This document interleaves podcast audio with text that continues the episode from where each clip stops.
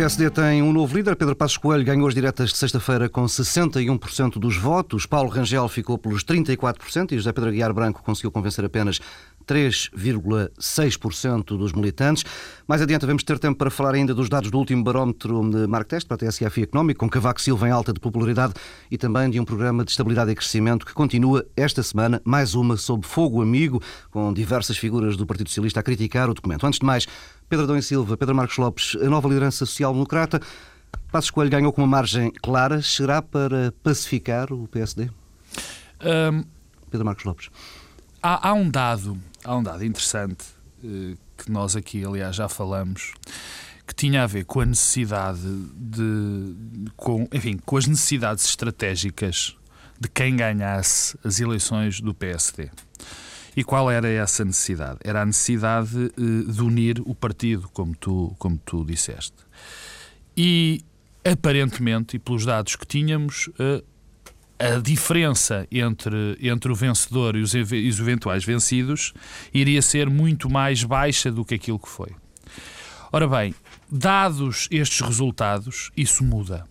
Porque neste momento, Passos Coelho, devido à vitória que eu tenho considerado esmagadora, já não tem essa necessidade, já não há uma premência tão grande de forçar eleições para que pudesse unir o partido em volta da, da, da, sua figura. Portanto, nesse aspecto há um dado que muda.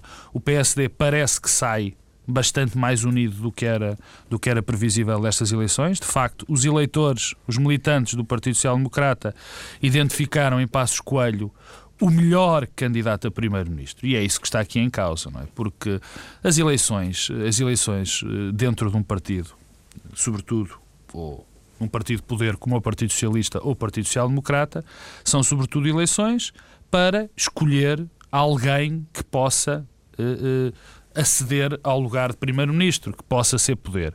E isso é sempre o que, o que decide estas eleições. E parece-me claro que os militantes sociais-democrata social-democratas eh, ficaram com essa impressão de Pedro Passos Coelho.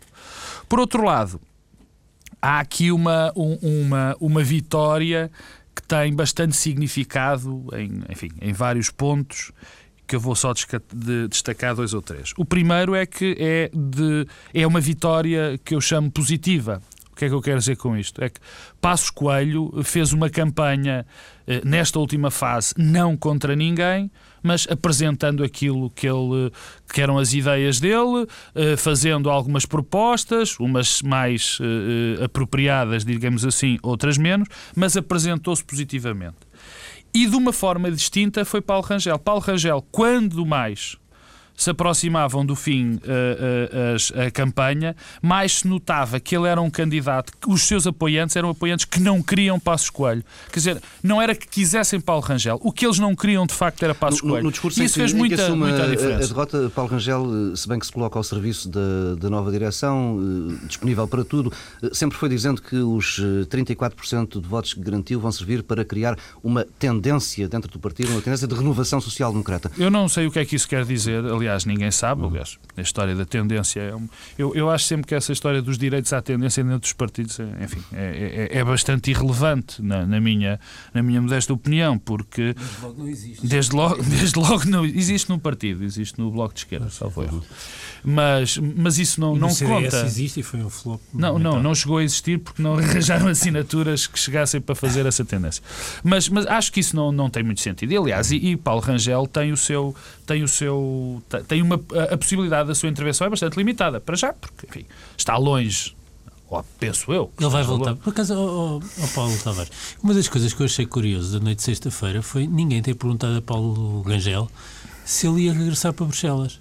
É que um dos, um, um dos aspectos... Foi-lhe foi perguntado na, no final, no finalzinho do discurso de, de derrota na fase de perguntas, foi-lhe perguntado uh, o que é que ele ia fazer com, com, com o cargo de eurodeputado. Ele diz que vai manter. Vai manter. Vai Portanto, manter não deixa de ser eh, um belo epitáfio para a política da verdade eh, que Paulo Rangel, ironia das ironias, se vá colocar exatamente no mesmo lugar onde colocou Elisa Ferreira e Ana Gomes.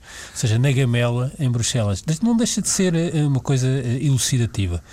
Até por aquilo que o Pedro, desculpa Pedro, até pelo que o Pedro está a dizer, há aqui, e, e também por aquilo que eu disse de ser uma, uma candidatura que nunca foi uma candidatura positiva, mas que os seus apoiantes estavam mais interessados em que Passos Coelho fosse derrotado do que ganhasse, há aqui uma, uma, uma fragilidade evidente no seu futuro. Há uma fragilidade evidente em constituir dentro do PSD uma tendência. E mais, e, e, eu penso que o PSD finalmente percebeu, e senão não tinha dado esta vitória tão, tão significativa a Passos Coelho, que não se consegue construir uma alternativa eh, se, se, o partido não estiver suficientemente unido. O que abre aqui um inúmero, um número grande de questões sobre o futuro de algumas, de algumas figuras políticas dentro do PSD. Perdão, Mas já lá voltamos. Eh, no Congresso de Mafra, Passos Coelho falou em fazer uma oposição tranquila, ou seja, não, não, não se apressou ali naquela tentativa de tentar legitimar a, a, liderança com uma moção de censura já apressada nos próximos tempos. Crees que estes 60% lhe dão margem para fazer esse tipo de oposição mais calma? Eu, eu, eu Paulo, eu tenho dificuldade dificuldade em identificar uma linha coerente sobre esse tema em Passo Escolha. Ele tem dito tudo Exato. o seu contrário. Ehm, e, portanto, não é claro qual vai ser exatamente a opção. Esse é um dos dilemas de Passo Escolho, eh, um dilema para o qual não terá certamente contribuído de modo positivo, por exemplo, as declarações de Cavaco Silva. Eu não sei se as declarações são de ontem ou mas que estavam uhum. hoje a passar, eh, em que ele dá os parabéns a Passo Escolho e diz que o país precisa de estabilidade. Eh, são de ontem de manhã. Uhum. Mas em todo o caso, isso, isso é um sinal é, dos problemas que Passos Coelho tem. Mas ainda voltando atrás só à eleição, é evidente que, que o resultado de Passos Coelho foi muito superior ao que se esperava, talvez não superior ao que se esperava há três ou quatro meses, mas foi superior ao que se esperava, eh, e, e é uma mensagem clara dos militantes do PSD. O tal partido de baixo? Hum, não só, eu diria que não só. Hum, eu parece-me que há aqui também um voto por reação. Uh, no fundo, os militantes do PSD o que estão a dizer é que estão a rejeitar completamente a estratégia política seguida pela anterior direção. Uh, não é apenas uma coisa de dizer uh, queremos Passos Coelho, Passos Coelho tem ótimas qualidades, pode ser Primeiro-Ministro. É uma clara vontade não, de mudança. É uma clara vontade de dizer dediquem-se à política. O que os militantes disseram aos, aos, aos dirigentes foi dediquem-se à política. e, portanto, aquilo que já deu mau resultado eleitoralmente no país e que foi uma estratégia que, mesmo depois da derrota eleitoral, foi seguida durante estes seis meses de agonia lenta da direção de Ferreira Leite, eh, os militantes rejeitam. O que os militantes estão a dizer é esqueçam isto e foquem-se na diferença nas políticas. Isso, isso agora cria outro problema. Temos um grupo, um grupo, parlamentar social-democrata que. Isso não é, isso não é relevante, Paulo, porque, quer dizer, é relevante, é relevante na medida em que eh, provavelmente não seriam estes os deputados que Passos Coelho escolheria. Mas a solidez, eu, há uma coisa que eu estou perfeitamente convicto: o grupo parlamentar vai estar extraordinariamente solidário com Passos Coelho. Mas é sempre assim, quer dizer, nos partidos, quando, quando o poder muda, normalmente uh, as pessoas mudam com o poder. Muitas pessoas mudam com o poder. Não, Mas não há, há nada com isto. Não, e, e, e mudam, mudam. E, e, há outra coisa, e, pegando aqui isso numa coisa que o Pedro Adão e Silva uh, disse e que é relevante. Apesar de eu continuar a achar que, que, que, que, houve aqui, de facto, um problema nestas eleições de haver um candidato que era contra e outro candidato que era positivo isto que o Pedro, Pedro Adão e Silva disse, é, é de, de, dos militantes quererem política uhum. e quererem menos, eh, enfim, um tipo de conflitualidade que pouco tem a ver com política, também revela que não houve um apelo, quer dizer, que os militantes não se sentiram uh, bem com esta constante, com, com coisas como a claustrofobia, com coisas como a asfixia, com trocar política por questões pessoais, que aconteceu muito neste mandato aconteceu muito neste mandato. E, e, e Padre Passos Coelho, quando tomou atitudes em vários momentos, quando na questões do Freeport, nas questões da PTTVI e tudo mais, quando tomou posições mais reveladoras de uma posse de Estado do que propriamente os dirigentes do, do, do, do PSD uhum. nessa altura, sumou, sem dúvida nenhuma, muitos pontos. Porque todos sabemos que não é com estas coisas que se resolvem. E, aliás, e de ser uma campanha, e de ser uma campanha constantemente negativa, porque a única coisa que o PSD se ouvia do PSD era que não queriam isto, não queriam aquilo, não queriam outra coisa. Quando havia outra pessoa que dizia que não era esse o caminho político. Eles dois estavam-se a rir porque acho, parece que não estou a deixar falar, mas, ó oh Pedro. Não, eu, eu diria que Pedro Passos Coelho tem aqui um dilema, eh, e o dilema chama-se Cavaco Silva é uma coisa que ficou clara e ficou mais clara ainda depois desta semana, daquele episódio da votação do PEC, é, que a próxima direção do PSD tem de se afastar de Belém, uhum. é, mas precisa de Belém para regressar rapidamente ao poder. E é evidente que Pedro Passos Coelho agora foi eleito, mas terá um problema interno sempre, larvar quase. É, há muita gente que apoiou Paulo Rangel e que não aceita que o partido seja retirado Uh, que lhe seja retirado o partido. Uh, e, portanto, encarregar-se-á a dominar todo o terreno a, a Passos Coelho. Mesmo com os 60%? Mesmo com os 60%. E, portanto, eh, ao mesmo tempo que os militantes mostraram que o problema eh, da afirmação do PSD na sociedade portuguesa não é o da credibilidade, da verdade, mas pelo contrário é a necessidade de propor uma alternativa, haverá quem se encarregará eh, de continuar a minar o terreno. E o problema é que... Isso existe sempre. Passos Coelho tem um problema de tempo de tempo, porque precisa de se afirmar para ir para o poder e, portanto, não pode esperar muito, porque se esperar muito será eh, ele próprio queimado em lumbrando, eh, mas tem um problema de tempo também, porque, por exemplo, não está no grupo parlamentar. É evidente que isso é um problema quando grande parte da, da atividade política se centra no Parlamento. O Primeiro-Ministro hoje em dia vai duas vezes por mês ao Parlamento. E é evidente que a ausência de passo escolha, e não só a ausência, é porque os apoiantes de Passos Coelho também não estão não uh, no Parlamento. Esta ideia que apareceu ontem nos jornais do Governo de Sombra... Leite esteve lá e não correu muito Bom, bem. O, o, o, esta, esta ideia que apareceu ontem do Governo de Sombra, que aliás é uma daqueles... Uh, eu acho que é um daqueles erros que todos os líderes tendem a cometer no início e depois, felizmente, abandonam. abandonam. Uh, é, aliás, uma boa forma de acentuar este problema. Porquê? Porque se agora Passos Coelho se lembrar de, de formar um governo sombra, tem duas hipóteses ou forma um governo de sombra fora do Parlamento e então vai ter um problema com os deputados que são portas-vozes setoriais e que têm nas comissões a responsabilidade setorial. Se forma no Parlamento, vai fazer um governo de sombra muito fechado. E, portanto, isto é, é, é sempre o pior, é, é o pior é, dos caminhos. E agora, eh, eu não vejo é como é que Passos Coelho, o Pedro Marcos Lopes estava aqui a dizer que Passos Coelho tem uma coisa positiva, peço imensa desculpa. Pedro Passos Coelho, há dois anos, na campanha interna, tinha uma linha programática, agora não teve. O caso do PEC é elucidativo. O PSD eh, houve esta absoluta tragédia de conseguirmos ter o país uh, a discutir e a votar o PEC na mesma altura que o PSD estava a escolher uma liderança uhum. interna. Uh, mas isto também criava uma oportunidade para os candidatos do PSD dizerem alguma coisa. Sobre o assunto, Essa tragédia deve-se a quem? Deve-se ao PSD ah, só. Uh, mas, mas sobre isso, não, não, mas é que o que é que o PSD teve é a posição em relação ao PEC? O PSD não teve posição esteve dividido e também não tinha alternativa. Porque nenhum dos candidatos a líder do PSD disse o que quer que seja de relevante uhum. sobre os temas duros do programa de estabilidade, salários, prestações sociais, nada. Foi dito nada, zero. Estiveste distraído. Não, não. O que foi dito foi umas coisas absolutamente marginais. Distraído. Passo Escolho quase que centrava a, a, a, estratégia de consolidação orçamental nos custos intermédios. Quer dizer, que é uma coisa eh, que dá vontade de rir, não é?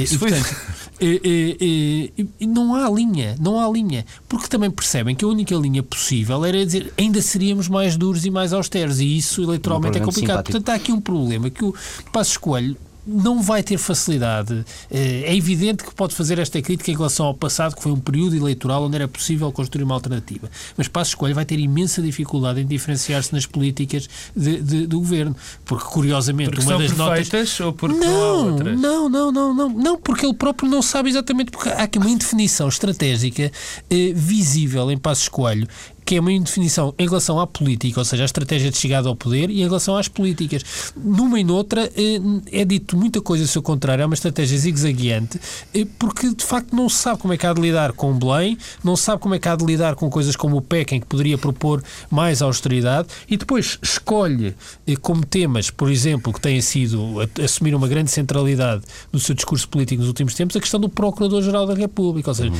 que é outra forma do PSD regressar aos mesmos temas em que esteve envolvido e enredado nos últimos meses agora, e anos. Agora que não me deixam falar. Bom, eh, eu vou começar por, perdão, por um ponto antes de responder antes de consubstanciar aquela minha provocação hum, ao Pedro, de que ele teve um bocado distraído, mas, mas já lá vou. Primeiro, começando pelo Presidente da República. Há aqui uma questão que, que também já não é a primeira vez uh, que, que, a discutimos, que é uh, a pouca confluência estratégica que existe neste momento entre o Partido Social Democrata uhum. e o Presidente da República. Neste momento é partido de sexta-feira. Uh, Agendas diferentes. Não é, não é só. Já, já vem de mais, já vem, já vem trás. A questão que se, que se levanta é esta: uh, é preciso ou não é preciso mudar o governo? Enfim, como estratégia para o Partido Social Democrata. O Partido Social Democrata precisa de chegar ao governo. Quer chegar ao governo, porque tem finalmente um projeto e quer chegar ao governo e tem uma liderança que já não tinha Mas há seis ou sete meses. Projeto? Eu não sei qual é o tá, projeto. Tá, mais uma vez eu te digo, projeto, ideias, mais uma vez, mais uma vez eu, mais uma vez eu te digo que andas distraído, não, não leste o livro do Passos Coelho, não tá leste a moção de estratégia, sim. mas traz o teu tempo, como é evidente. Bom, em relação ao Presidente da República, há aqui uma questão. Desde, desde, desde, desde há muito tempo, desde a democracia, desde o começo da democracia portuguesa, em 25 de Abril, enfim, descontando aquele pequeno período, uh, uh, aquele sonho de Sá Carneiro nunca se, nunca se efetivou. Uhum. Um governo, uma maioria e um presidente. Já se efetivou. Já, vai apoiar já, já, já existiu, já houve um governo, uma maioria e um presidente da área socialista. Nunca do Partido Social Democrata. E a questão que se levanta é que há aqui um pequeno problema. Eu, eu temo, eu temo, e é mesmo temer, que seja muito difícil, se não impossível, o PSD enfim, cumprir esse objetivo. E neste momento concreto vai ser ainda mais difícil. Porque uh, aquele apelo de Marcelo Rebelo de Sousa de que a grande, a grande, o grande objetivo de todo o Partido Social Democrata seria a reeleição de Cavaco Silva, isso na minha opinião, não é certo. Quer dizer, o grande objetivo do Partido Social Democrata é governar o país. E que eu saiba, não se governa desde Belém, governa-se desde Sambento. E neste momento há uma coisa muito curiosa: é que os dois maiores aliados são Sócrates e Cavaco Silva. Já o disse eu, o Pedro também já o disse várias vezes, isso é factual. Aliás, este apelo ao PEC é muito, do, do Presidente Cavaco Silva, é muito uma resposta, é muito uma tentativa de condicionamento a, a Passos Coelho para que aprove, porque há várias medidas, as fiscais. Vão ter que passar pelo Parlamento. Que vão ter que passar Sim. pelo Parlamento. As fiscais só. Hum, penso, eu não sei. Ontem tinha dúvida. O subsídio de desemprego, algumas das, das, das, das transferências de, do, do, do, Orçamento Geral do Estado para a Segurança Social, penso que aí também não. Bom, mas voltando a, a, ao, ao que o Pedro, o Pedro agora gosta muito da palavra zigue-zagueante para definir Passos Coelho. É evidente que há algumas coisas que não estão perfeitamente definidas. Agora, na parte do projeto, na parte das propostas, não houve ninguém nos últimos tempos no PSD que mais tivesse escrito e mais tivesse posto no papel, não era só dito, peço desculpa, tivesse dito e escrito, que tivesse posto no papel as propostas que ele tinha. Escreveu um livro, escreveu uma moção de estratégia que, aliás, é, é bem grande. Quer dizer, e não se pode pôr isso, não me parece que isso seja justo apontar. Quanto ao PEC, eu, há aqui uma coisa que é verdade. É verdade que o PSD tem toda a responsabilidade disto ter caído em cima das eleições eh, diretas dentro do PSD. Porque Manuela Ferreira Leite, atrasando o processo eleitoral, deu origem a isto. Mas se o PS estava tão interessado com as contribuições do Partido Social Democrata, estava tão interessado em que houvesse uma espécie de consenso, ou pelo menos uma, uma discussão das principais linhas estratégicas, não lhe custava nada ter adiado a discussão do PEC. Não lhe custava nada. Se era esse o interesse tão grande, não... e aí ouvia as propostas todas. E aí estávamos perfeitamente definidos. Assim é que o PS não pode dizer, como veio logo dizer no dia seguinte à eleição, bom, agora cuidado. Agora não vão, não, não, não, não venham com a vossa palavra atrás. Quer dizer, é aqui um bocado de hipocrisia política que não faz muito sentido. Quer dizer, custava muito.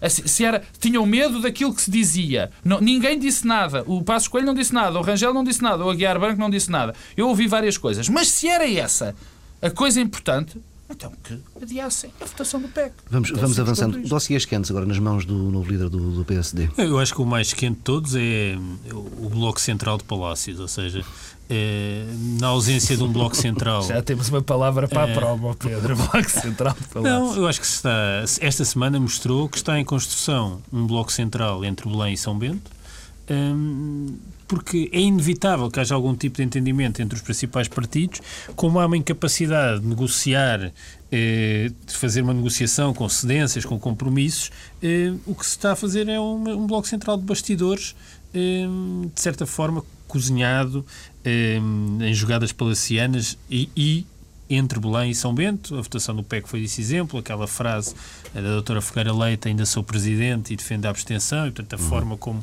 tentou uh, agarrar o PSD nesta fase final, uh, sugere que, de facto, uh, há aqui uma nova coligação e, desse ponto de vista, não deixa de ser paradoxal que, depois de tudo o que se passou nos últimos 12, 15 meses, que Belém e São Bento, Cavaco Silva e José Sócrates estejam hoje muito mais próximos e tenham um entendimento estratégico, pelo menos até às presenciais, muito mais firme do que aquele que existe entre, entre Passos Coelho e eh, e Cavaco. Em última análise, o que é sugerido é que eh, Sócrates apoiará Manuel Alegre, mas votará em Cavaco, e Passos Coelho apoiará Cavaco Silva e votará em Manuel Alegre. Eh, Doutora Adão Silva, por amor de Deus! O que não deixa de ser eh, sintomático. Eu, isto só serve para revelar como, de facto, era preferível que o PS e o PSD se entendessem mesmo, eh, porque os custos um, de um, uma coligação desse tipo seriam certamente, ainda assim, ainda que sejam muito grandes, seriam inferiores uh, aos custos que teremos de pagar uh, por esta situação de, insustentável uh, do ponto de vista político, num contexto de austeridade e de enorme pressão social e política. Este é o primeiro dos dilemas e a primeira das dificuldades que Passos uhum. Coelho terá de gerir. É a sua relação, portanto, o seu papel neste triângulo entre Belém, São Bento e eh, São Caetano da ou seja, estes, estes três palácios. Um, em segundo lugar, eu diria que a Comissão de Inquérito teve IPT. A Comissão de Inquérito faz parte da velha estratégia do PSD. Eu diria que é quase o apogeu da velha estratégia do PSD.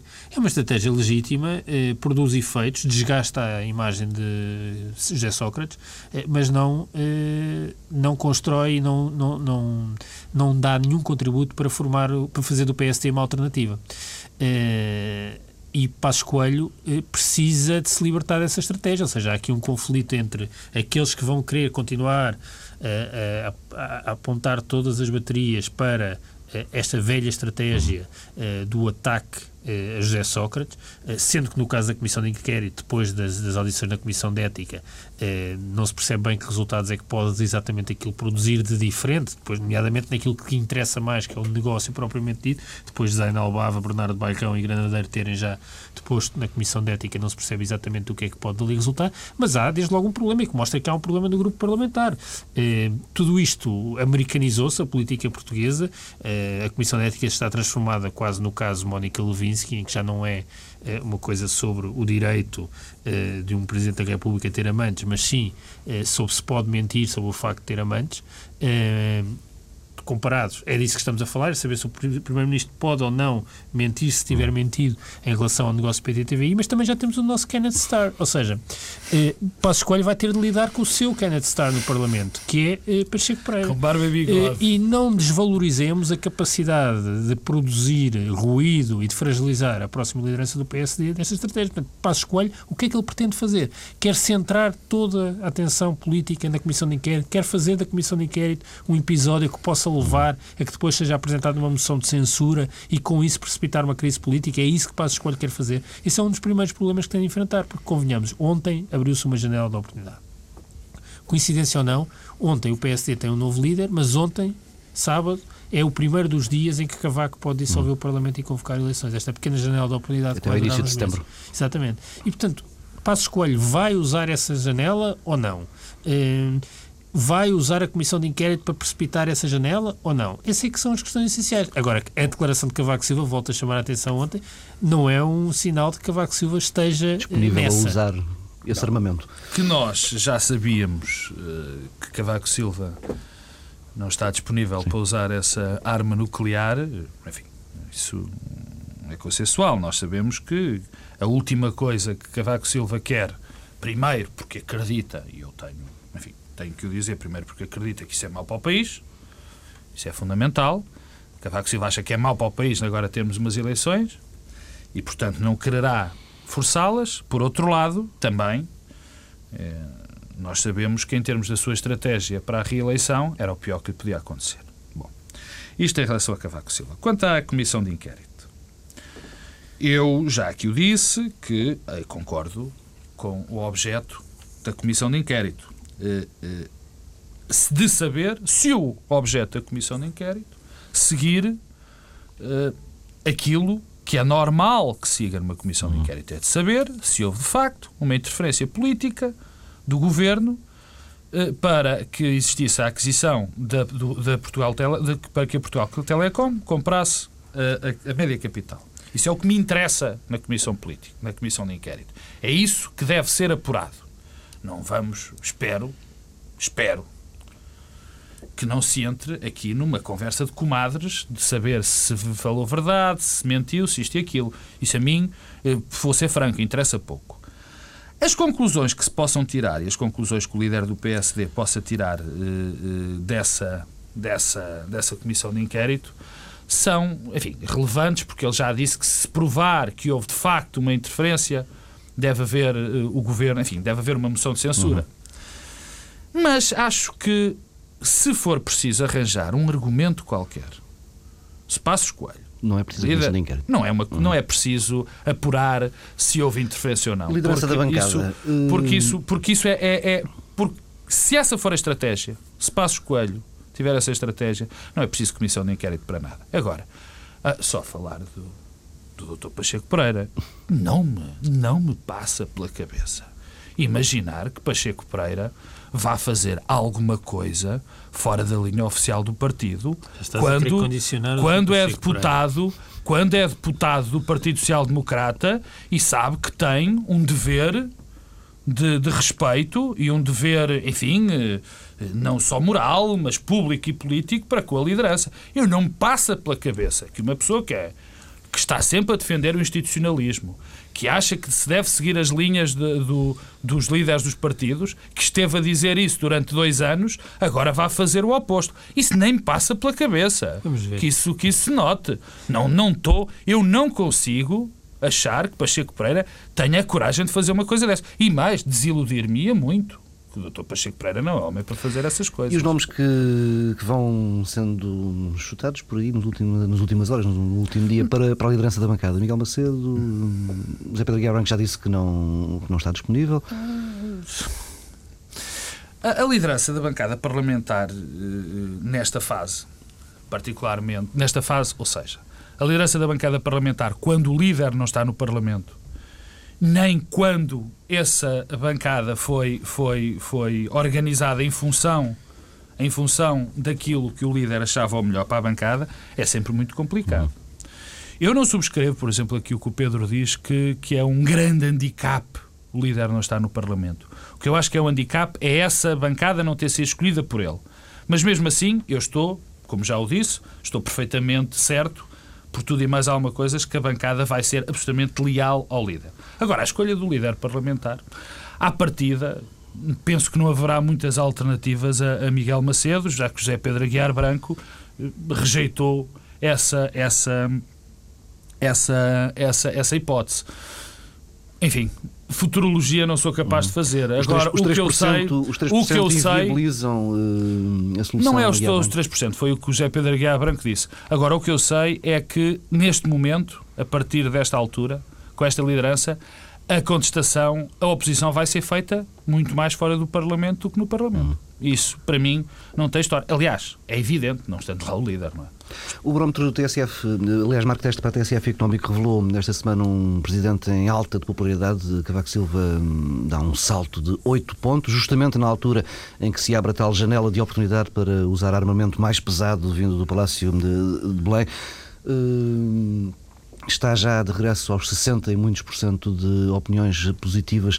Isto indica um caminho muito fácil rumo à reeleição, nesta altura, Pedro Adão Silva? Bem, isso indica que Cavaco Silva está uh, paulatinamente a libertar-se da má imagem com que saiu uh, do final do verão passado.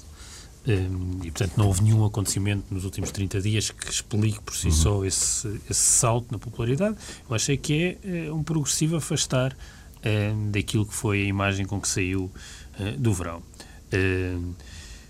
Eu tendo a achar que, com a liderança do PSD que não é simpática a Cavaco Silva e que e, e, a própria liderança também não é simpática para Cavaco Silva, que Cavaco terá, tenderá a subir os seus índices de popularidade, porque será sugerido que está acima, acima da disputa de... partidária, eh, em lugar de, eh, como acontecia com a liderança de Ferreira Leite, em que eh, havia muitos sinais de que era uma espécie de tutela de Belém eh, da liderança do PSD. E isso fragilizou eh, e feriu de morte, contribuiu para, para, para fragilizar muito eh, Ferreira Leite, mas também não deixou de produzir resultados negativos em Cavaco Silva. E, portanto, eu diria que isso é evidente. Ainda na, popularidade, no, no, barómetro, acho que o mais sintomático ainda assim é aquilo que se passou com Ferreira Leite, não é? Que sai da liderança eh, com níveis de popularidade baixíssimos, uhum. sempre baixos. Isso é que é muito eh, Deixa o PSD no estado em que deixa. Eh, é um enigma, é um autêntico enigma, eh, Ferreira Leite. Eh, eu acho que havia uma racionalidade eh, aparente, talvez fosse a única racionalidade para que seis meses depois da derrota das legislativas Ferreira Leite se tivesse mantido eh, na liderança, que era aprovar o orçamento, viabilizar o uhum. orçamento de Estado eh, e o PEC, eh, e permitia libertar a próxima eh, direção do PSD, eh, no sentido de não aparecer colada ao governo eh, na aprovação de, de, medidas e de políticas de, de austeridade. acontece que depois de, deste, desta votação esta semana, onde Ferreira Leite disse a tal frase, ainda sou presidente, eh, e defende a abstenção, o que é o maior dos uhum. sinais de fragilidade. Eh, e quando se gerou toda esta confusão no grupo parlamentar, com cerca de 20 eh, deputados a, a fazerem declarações de voto, isso mostra que Ferreira Leite não deu nenhum contributo positivo do ponto de vista da afirmação uhum. do PSD. Portanto, não há nada de positivo, não há nenhuma herança, nenhum legado. Quem precisa dizer isto... aqui mando eu Sim, é porque já não, não manda nada. Não, é, quer dizer que é assim, uma, uma liderança política frágil eh, ou seja, uma liderança política de missionária é uma liderança política frágil e sem qualquer capacidade política. Isto era óbvio, eh, mas isto não foi visto, não se percebe porquê. Eh, quer dizer, é mesmo é óbvio que o PSD já devia ter resolvido este problema há seis meses e isso não contribuiu para nada. Se juntarmos a esta questão de, estar de missionário durante seis meses ao facto de ter sido a, toda a afirmação política de Feira Leite ter passado por uma combinação muito improvável entre péssimas capacidades de comunicação política, com um discurso uhum. incrivelmente negativo e pessimista, sem capacidade de incorporar nada de propositivo e alternativo, porque também não, nunca apareceu. Eh, tudo isto eh, pautado por, um, por, por, uma, por centrar eh, a mensagem política em, em, categorias que deveriam ser marginais da discussão política, como o caráter, a verdade, bem, deixou o PSD no estado em que deixou.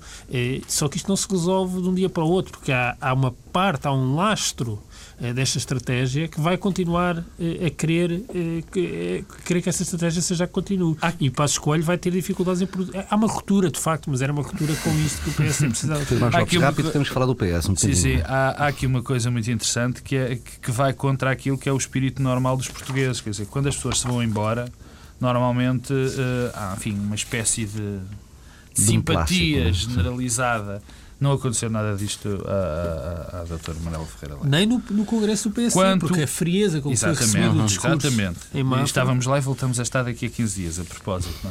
Bom, quanto a, ao, ao, barómetro e à popularidade de Cavaco Silva, eu, eu neste momento eh, não, não, não consigo eh, ter uma leitura exata pelo seguinte. Esta sondagem é feita antes do Partido Social Democrata ter Exato. um novo líder, não é? Hum.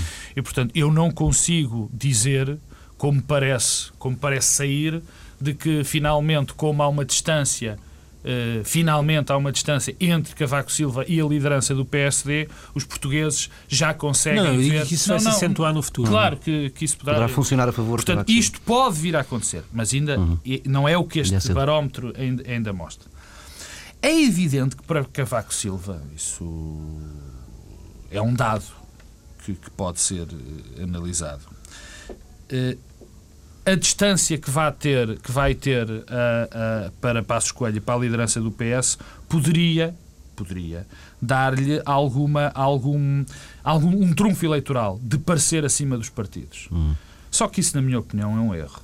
É um erro. Porque Cavaco Silva é um erro de análise nesta altura, pode ser que se prove de uma maneira diferente.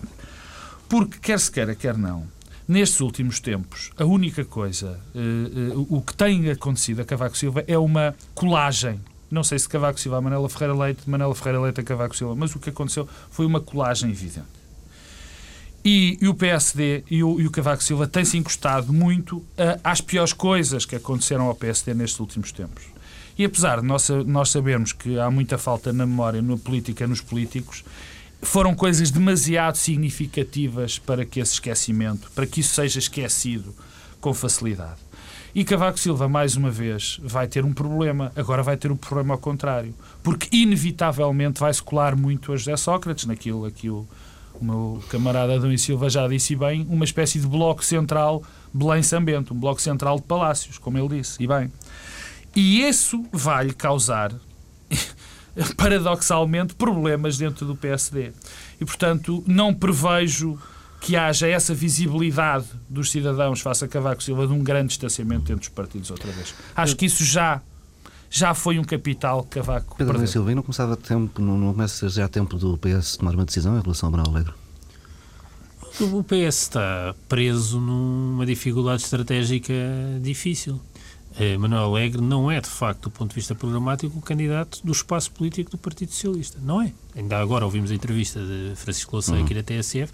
Manuel Alegre é o candidato do espaço político do Bloco de Esquerda. E, portanto, eh, as coisas são como são, eh, foram mal geridas durante este tempo todo e tornou-se uma fatalidade, uma inevitabilidade a candidatura de Manuel Alegre o PS não pode deixar de apoiar Manuel Alegre porque não pode repetir o erro uh, das últimas presidenciais, uh, mas apoiará timidamente. Mas quanto mais tarde surgir a decisão, não se prolonga esse incómodo mas eu, sinceramente, mais evidente. Não... Pois, mas eu não sei se, se não vejo nenhum interesse estratégico sério em, do PS em apoiar Manuel Alegre nesta fase. E não consolida a ideia que é o candidato do Bloco de Esquerda se não apoiar já. Pô, mas eu não, mas eu não, não sei se. Eu, eu julgo que há aqui uma navegação à vista uh, e em que uh, o PS e o José Sócrates percebem que é do interesse é do seu interesse político até às presidenciais uh, não aparecer em grande dissensão com Cavaco Silva. Uhum. e depois das presidenciais haverá necessariamente eleições. E, e, portanto, não vejo qual é o interesse de, de apoiar Manuel Alegre, do ponto de vista do PS, não consigo perceber. Acho que o PS terá de acabar por, por apoiar Manuel Alegre, mas também depois acontecerá uma coisa que, que não é novidade, mas que causa sempre incómodos, eh, é que haverá muita gente do PS a não apoiar Manuel Alegre, ou pelo menos a dizer que não fará a campanha. E não estamos a falar de figuras menores, inclusive membros do governo, imagino eu. Eh, eh, e isso, o PS esteve dividido em todas as eleições presidenciais. Foi sempre assim. Foi assim eh, com Ianes, eh, foi assim com Mário Soares e Zanha, foi assim com Jorge Sampaio, em que houve, houve, dois tipos de tentativas de haver candidatos alternativos, Rui Alarcão, promovido por Mário uhum. Soares no Congresso de Portugal Futuro também, mas também Fernando Gomes na esfera do PS, e foi assim nas últimas presidenciais com Mário Soares e Manuel Alegre. Agora, é evidente que isso terá custos políticos e, portanto, quanto mais para a frente vierem os, os efeitos negativos, melhor. Não vejo que haja qualquer vontade do lado do PS de precipitar isso, não vejo qual é o interesse, eh, como é que o PS pode aparecer a apoiar um candidato eh, numa altura em que está a aprovar um PEC que vai ao arrepio daquilo que é o discurso político uhum. desse candidato. Não percebo como é que isso este, é esta, esta, esta, é uma questão, esta é uma questão muito complicada para o Partido Socialista e que se veio agudizar com o, com, com o PEC, não é? Porque uh, há uma coisa curiosa, antes de chegar às duas razões porque é que eu acho que o PS devia já apoiar Sócrates. Alegre. É muito uh, uh, alegre. Uh, há uma coisa muito curiosa. Aquela que é considerada, que é considerada, não por mim, atenção, aquela que é considerada a ala esquerda do PS, teoricamente, devia ser a que estava mais próxima de, próxima de Manuel Alegre. Uhum. Muito curiosamente, é provavelmente aquela que menos está satisfeita com Manuel Alegre e que mais lhe custa apoiar Manuel Alegre para as eleições presidenciais. Portanto, neste bloco de gente, neste bloco de gente, neste bloco de gente que, que, que, que escreveu e disse coisas contra o PEC, a, a chamada ala esquerdista do Partido Social Democrata, também entra Manuel Alegre. Uhum. E há aqui um paradoxo, enfim, bastante curioso. Agora, uh, uh, uh, que revela bem, que revela bem o pouco que só o pouco que Manuel Alegre é consensual dentro do Partido Socialista. E também a sua própria falta de, de solidez ideológica de, do próprio Alegre. Agora, há interesse, na minha opinião, há interesse do PS em, em apoiar desde já Manuel Alegre, por duas razões. Primeiro, porque vai fazer crescer a sensação que o Bloco de Esquerda é que é o verdadeiro apoiante desta campanha. E, essa, e essa, esse crescimento dessa sensação menos vai ajudar o PS a vender Manuel Alegre aos seus militantes.